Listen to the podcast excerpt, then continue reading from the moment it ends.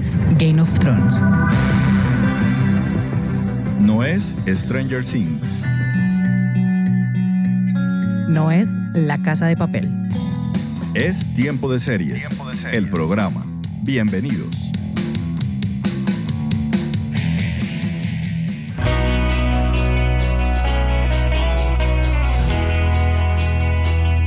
Seriefilas y seriefilos del mundo, maratoneras empedernidas, consumidores de series. Yo soy Catalina Serrano y les doy la bienvenida a un nuevo episodio de Tiempo en Series, el programa. Recuerden que pueden seguirnos en nuestras redes sociales arroba tiempo de series by Cats, en Facebook, Instagram y en el canal de YouTube. En Twitter nos encuentran como arroba tiempo de series. También estamos en la comunidad de blogs del tiempo y allí en todas nuestras redes sociales nos pueden compartir sus opiniones, sugerencias, comentarios y recomendaciones seriefilas. De esta manera seguiremos creciendo en esta comunidad amante de las series. Hoy estoy súper contenta porque por fin puedo hablar con ustedes de una de mis series favoritas del año. Esta se estrenó en abril en Estados Unidos y hasta esta semana llegó a Latinoamérica de la mano de Fox Premium. Así que yo llevaba cinco meses esperando para hacer este programa porque quiero que todo el mundo vea esta miniserie y empecemos todos a hablar de Mrs. América.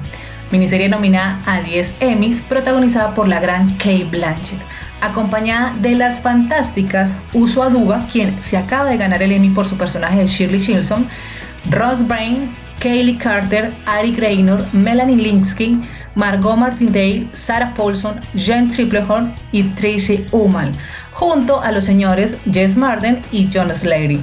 Como oyen, aquí hay más de 10 razones para ver esta miniserie, pero en el programa, por supuesto, hoy les voy a contar más razones de por qué es una de las miniseries del año. Así que sin más preámbulos, vámonos de una a maratonear.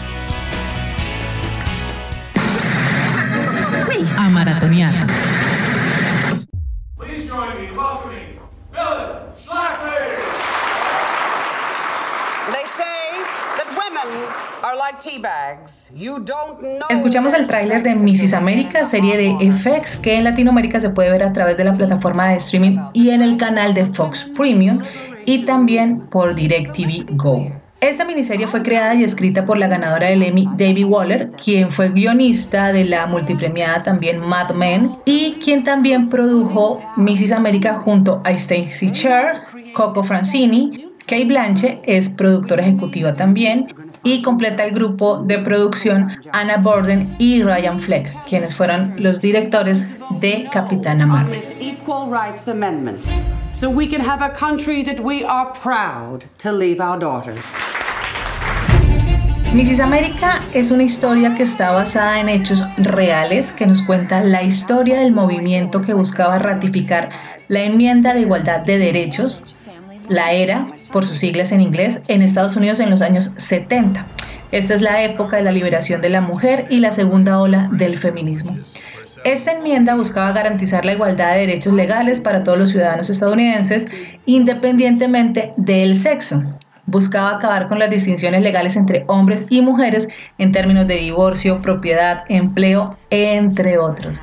Y es que es curioso que en los años 70 todavía pues los derechos entre los hombres y las mujeres eran muy diferentes. No sé si les suena de algo. El caso es que durante este proceso de ratificación apareció una iniciativa que se opuso a la enmienda y que estuvo liderada por una mujer republicana ultra conservadora llamada Phyllis Schlafly, que es el personaje que interpreta Kate Blanchett y a quien se le conoció como la novia de la mayoría silenciosa. Esta fue una mujer súper política que alcanzó a hacer carrera para el Congreso de Estados Unidos, escribió muchísimos libros sobre defensa y política nuclear, pues era experta en este tema. Pero en ese ámbito, pues los políticos no es que le pusieran mucha atención y además también pues había machismo porque no la tenían en cuenta. Y aunque esta mujer sufrió el machismo, pues bueno, era republicana y era ultraconservadora, ella vio en su oposición a la era como la oportunidad de hacerse notar, de visibilizarse políticamente y así lograr que estos políticos le prestaran atención y lograr o tratar de llegar a la Casa Blanca en un cargo donde ya estando allí pudiera pues emplear y promover todas sus ideas de defensa. Era una oportunista total que pues le hizo muchísimo daño a la lucha por los derechos de las mujeres en Estados Unidos.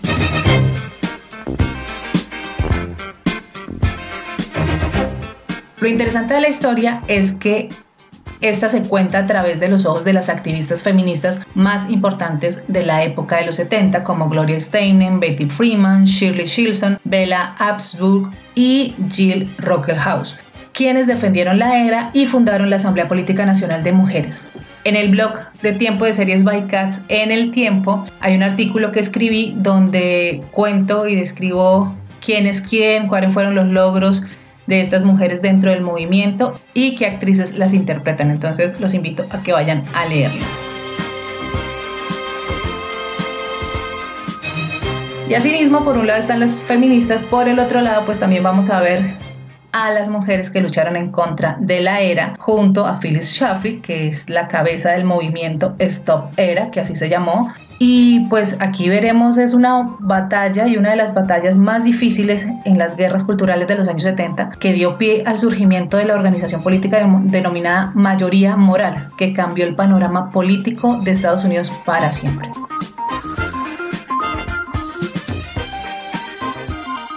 Miren, de entrada, tal vez mucha gente no se acerque a la serie porque el tema del feminismo les aburre o no lo conocen muy bien y le tienen cierta prevención. Mi recomendación es que trasciendan de ello porque esta, más que ser una serie feminista, es una miniserie histórica, es política y es un drama de personajes, además de personajes reales que profundiza muchísimo en las luchas sociales, en las guerras que se dan por obtener el poder, pero sobre todo, y esto es algo que me gusta mucho, explora y describe muy bien las estrategias y la construcción de estos discursos populistas muy famosos que hemos estado escuchando en los últimos años, no solo en nuestro país, sino en el mundo, y que apelan a la emoción de las personas con frases de fácil recordación, llenas de mentiras y que no aguantan ni crítica ni debate. Por ejemplo, en la serie Phyllis Schlafly, el personaje de Kate Blanchett empieza todos sus discursos diciendo, quiero agradecer a mi esposo que me dio permiso de estar aquí hoy. Y todo esto para reforzar que las mujeres deben contar con la venia de un hombre para hacer lo que desean. Además que sus argumentos para oponerse a la enmienda de igualdad de derechos estaban llenos de mentiras, como por ejemplo que si se aprobaba, las mujeres serían reclutadas en el ejército, que habrían baños mixtos, eso no les suena también como familiar, y que las mujeres casadas perderían sus privilegios como ser mantenidas por sus esposos, y pues esos argumentos están súper alejados de la realidad de lo que proponía la enmienda. Y esto lo vivimos en Colombia en el 2016 durante la campaña del plebiscito cuando el movimiento opositor empezó a hablar de la ideología de género y otro montón de mentiras para promover la campaña del no.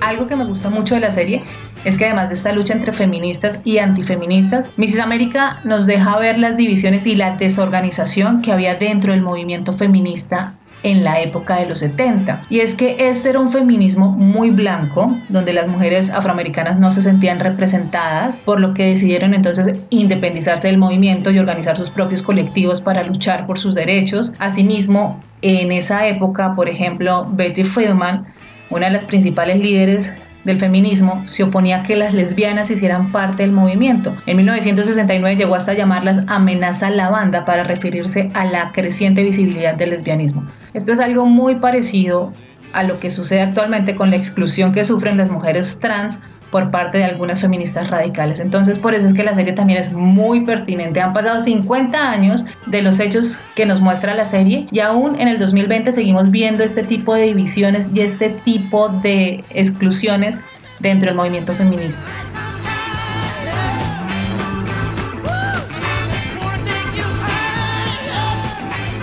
Otra de las cosas que me llama muchísimo la atención de Mrs. América son las múltiples contradicciones del personaje de Kate Blanchett, de Phyllis Schlafly, que si bien se oponía al feminismo, esta mujer era una feminista y tal vez no se da cuenta, aunque yo creo que ella era muy inteligente para saber que lo era pero se oponía a ello. Esta era una vieja que se la pasaba fuera de su casa, que se la pasaba dando discursos, conferencias, escribiendo libros, trabajando. Era una mujer trabajadora, al igual que las mujeres que formó en su movimiento. Eran mujeres trabajadoras, pero ella siempre alababa el oficio del ama de casa que no ejerció, porque finalmente la que cría a sus hijos es su cuñada, y la que se encarga de la casa es su cuñada, que si no hubiera sido así, tal vez esta mujer no hubiera podido hacer todo lo que hizo. Y esto era lo que ella pregonaba en sus discursos, que la mujer debía estar en su casa cuidando a sus hijos, atendiendo a su marido, que la mujer debía ser el pilar del hogar, pero pues eso nunca, nunca lo hizo. Entonces,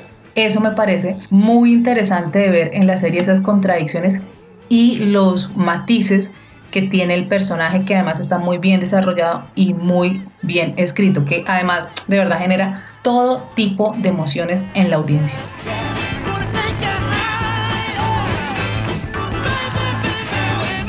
Hoy estamos hablando de Mrs. América, serie de Fox Premium, aquí en Tiempo de Series, el programa. Vamos a una pausa y ya regresamos.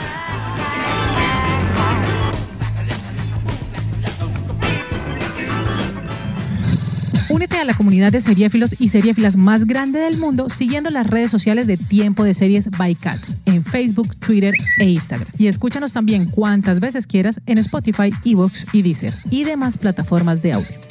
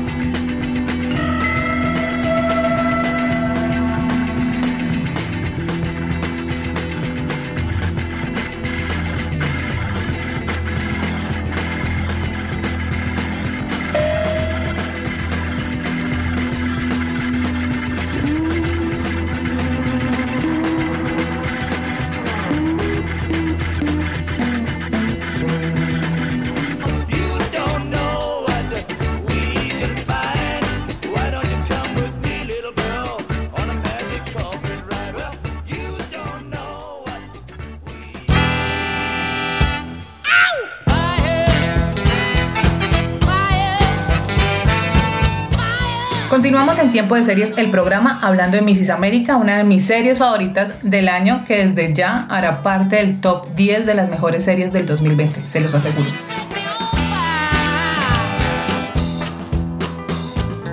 Hablemos ahora de dos de mis personajes favoritos. Por un lado está Gloria Steinem, que me encanta, periodista, escritora, ícono del feminismo de los años 70 y fundadora de la revista feminista Miss. Está interpretado fantástica y magistralmente por Ross Bain. De verdad, yo todavía me pregunto por qué no la nominaron a los Emmy a Mejor Actriz en una miniserie, no la nominaron a los Emmy a nada, no, no sé por qué pasó esto, de verdad, no lo entiendo porque de verdad es increíble el personaje que hace. Y espero no estar exagerando, pero creo que es de las mejores actuaciones de su carrera. Y es que es desde el parecido físico, los gestos, la forma de hablar, toda, toda ella es increíble. Y me gusta mucho porque en la serie vemos cómo además de la lucha por los derechos de las mujeres, Gloria es la que más promueve el derecho del aborto o como ella lo llamaba, libertad de reproducción como una expresión que indica pues la libertad de opción de tener hijos o no tenerlos. Y aquí la serie vuelve a hacerse vigente porque actualmente vemos en diferentes países del mundo la lucha de las mujeres por la despenalización total del aborto y el derecho que tenemos sobre nuestros cuerpos. Entonces me parece increíble que son las mismas luchas que se tuvieron hace 50 años, las estamos viviendo en la actualidad.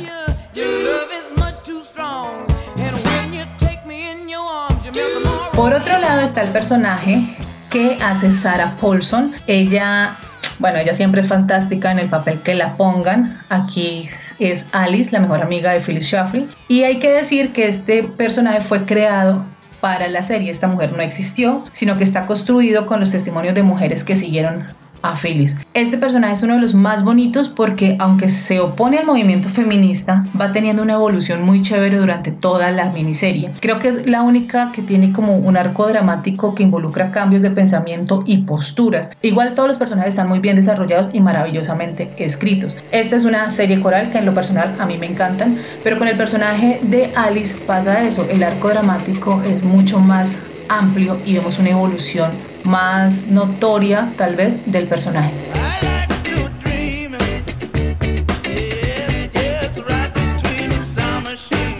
En cuanto a la producción, se ve la inversión que tiene desde el diseño de producción, la fotografía que es preciosa, se nota claramente que todos los detalles en la ambientación de la época y el vestuario están muy bien cuidados. Asimismo hay un recurso que a mí me gustó mucho y me gusta mucho en estas series que están basadas en hechos reales y es que mezclan la ficción con imágenes reales de archivo de momentos históricos, como por ejemplo eh, la Conferencia Nacional de Mujeres que se celebró en Estados Unidos en 1977 y que reunió a más de 20.000 mujeres.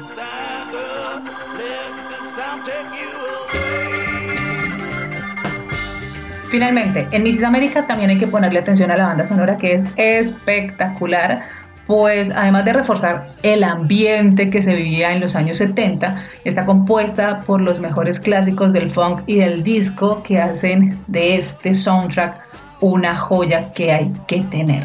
Algunas de las canciones que hacen parte de la banda sonora las hemos estado escuchando durante todo el programa. El soundtrack oficial está disponible en Spotify y en Deezer. Ahí lo pueden encontrar, de verdad, vale la pena.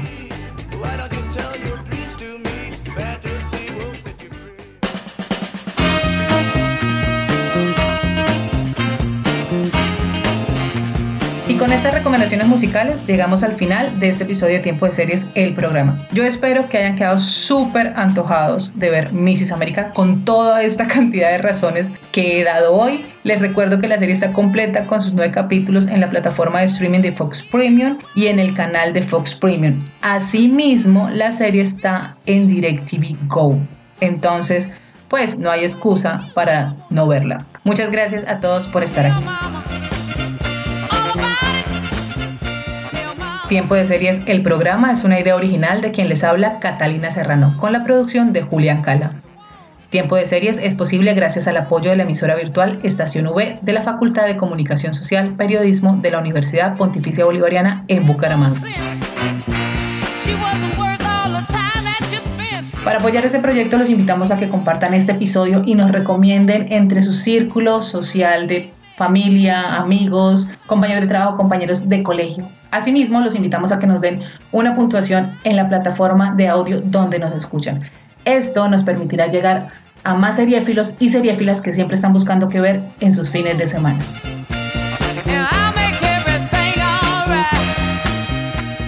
Absolutamente todas estas acciones nos motivan muchísimo para seguir haciendo este programa y seguir creando comunidad alrededor de lo que tanto nos gusta, las series de televisión. Así que sigamos conversando. Nos escuchamos en una próxima. Chao.